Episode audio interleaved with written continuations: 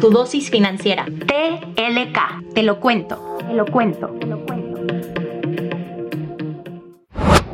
Te damos la bienvenida a tu dosis financiera. Esto es TLK en colaboración con GBM. El día de hoy vamos a hablar sobre el ABC de los créditos, vamos a contestar la pregunta de cómo te pueden afectar estas compras compulsivas y daremos recomendaciones y tips para que ahora sí comiences a ahorrar.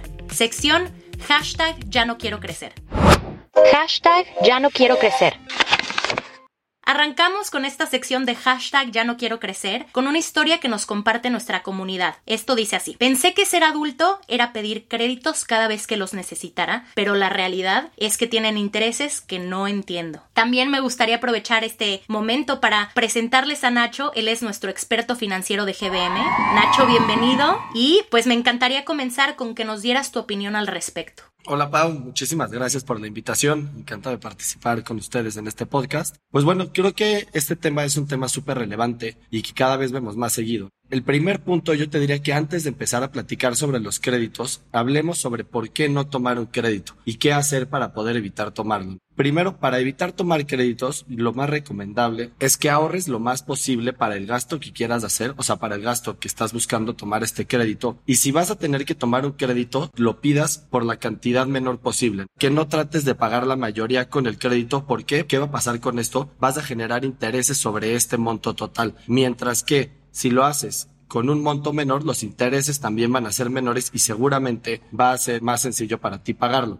Por otro lado, algo muy importante de los créditos es que no los debemos de tomar en cuenta como nuestro fondo de emergencias. Más allá de ver que tenemos una línea de crédito muy alta y pensar que podemos acceder a ella ante cualquier emergencia, pues al final del día, si hacemos esto, nos va a pasar lo que mencionaba anteriormente, ¿no? O sea, de tener estos pagos de intereses. Te diría que lo más importante es tener un buen ahorro, primero para tu emergencia y después tratar de ahorrar lo más posible para este pago. Por último, te diría, si vas a tomar un crédito, acuérdate de revisar muy bien todas las características de este crédito para que escojas cuál es el que más te conviene. Entendido, Nacho. Entonces es importante leer las letras pequeñas en todos estos créditos que vamos o vamos a tomar en el futuro.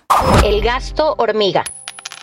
Para nuestra nueva sección, el gasto hormiga, vamos a hablar de todas las compras compulsivas y de hecho alguien de nuestra comunidad nos cuenta que pasa por esta situación y de forma frecuente. Nos dice que cualquier cosita que vea y aparte si hay un descuentito de por medio, lo compra porque cree que es poco dinero y termina gastando obviamente en muchísimas cosas y gastando mucho dinero. Nacho, ¿Cuánto podremos estar ahorrando realmente con estos gastos hormiga? Bueno, lo que a mí me ayuda para dejar de hacerlo es pensarlo en números. Pensemos que estos gastos que llegas a hacer de forma impulsiva pueden ser de 400 pesos semanales, ¿no? Si a la semana gastamos 400 pesos en este tipo de cosas, vamos a acabar gastando en el año más de 20 mil pesos. Entonces ya cuando lo pones en perspectiva, igual y piensas como, bueno, mejor me conviene hacer algo con estos recursos más allá de estos gastos impulsivos y buscar darle un mejor fin a este este gasto. Y otro punto muy importante es trata de que cuando te ahorres este gasto que hubieras hecho, porque en el momento te parecían poco estos 400 pesos, en ese momento los ahorres. Y entonces así vas a ir viendo cómo tu fondo de ahorros va a incrementar y va a ser más fácil para ti tener este incentivo de continuar ahorrando. ¿Nos podrías dar algún tip para todas esas personas, incluyéndome a mí, que quieran ahorrar estos gastos hormiga? Tampoco significa que el ahorro te haga ya no poderte comprar nada de lo que te gusta, ¿no? O sea, si tienes distintas cosas en las que quieres estar gastando, eso está perfecto. Pero lo que te recomendaría es definir para qué objetivos quieres ahorrar, cuáles son los objetivos que quieres alcanzar, cuánto necesitas para alcanzar estos objetivos y empezar a definir cuánto tienes que ahorrar mensualmente para cada uno de estos. Obviamente vas a tener distintos plazos para cada uno de ellos, entonces te recomiendo que los anotes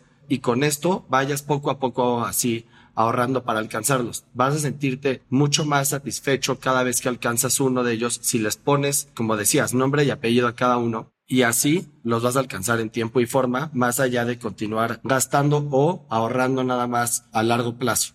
Exactamente, ponerle nombre y apellido. Con peras y manzanas.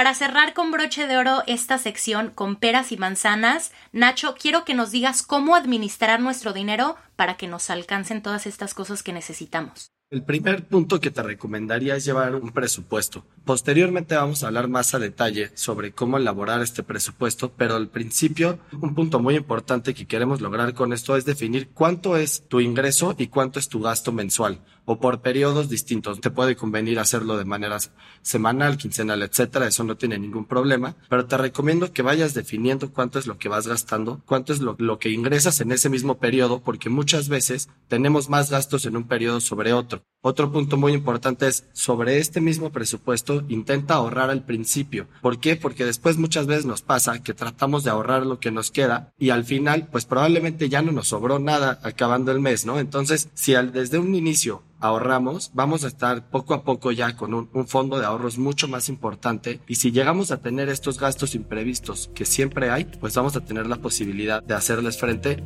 sin endeudarnos para el siguiente periodo. Nacho, muchísimas, muchísimas gracias por tu tiempo, por tus recomendaciones, por tus tips. Es un gustazo hablar contigo siempre. Esto fue todo por el día de hoy. Esperamos que este episodio de Tu dosis financiera te haya gustado y que sobre todo te haya servido. Esto fue todo por el día de hoy. Esperamos que esta dosis financiera te haya gustado. Nos escuchamos en el próximo. Este podcast es una colaboración entre Te lo cuento, Dudas Media y GBM.